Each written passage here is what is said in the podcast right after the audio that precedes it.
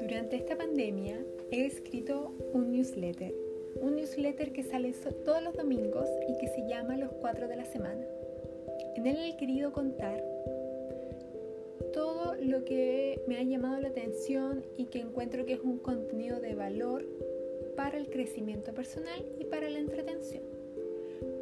Porque creo que es importante en este momento poder entretenerse, pero a la vez seguir trabajando en, en el desarrollo personal.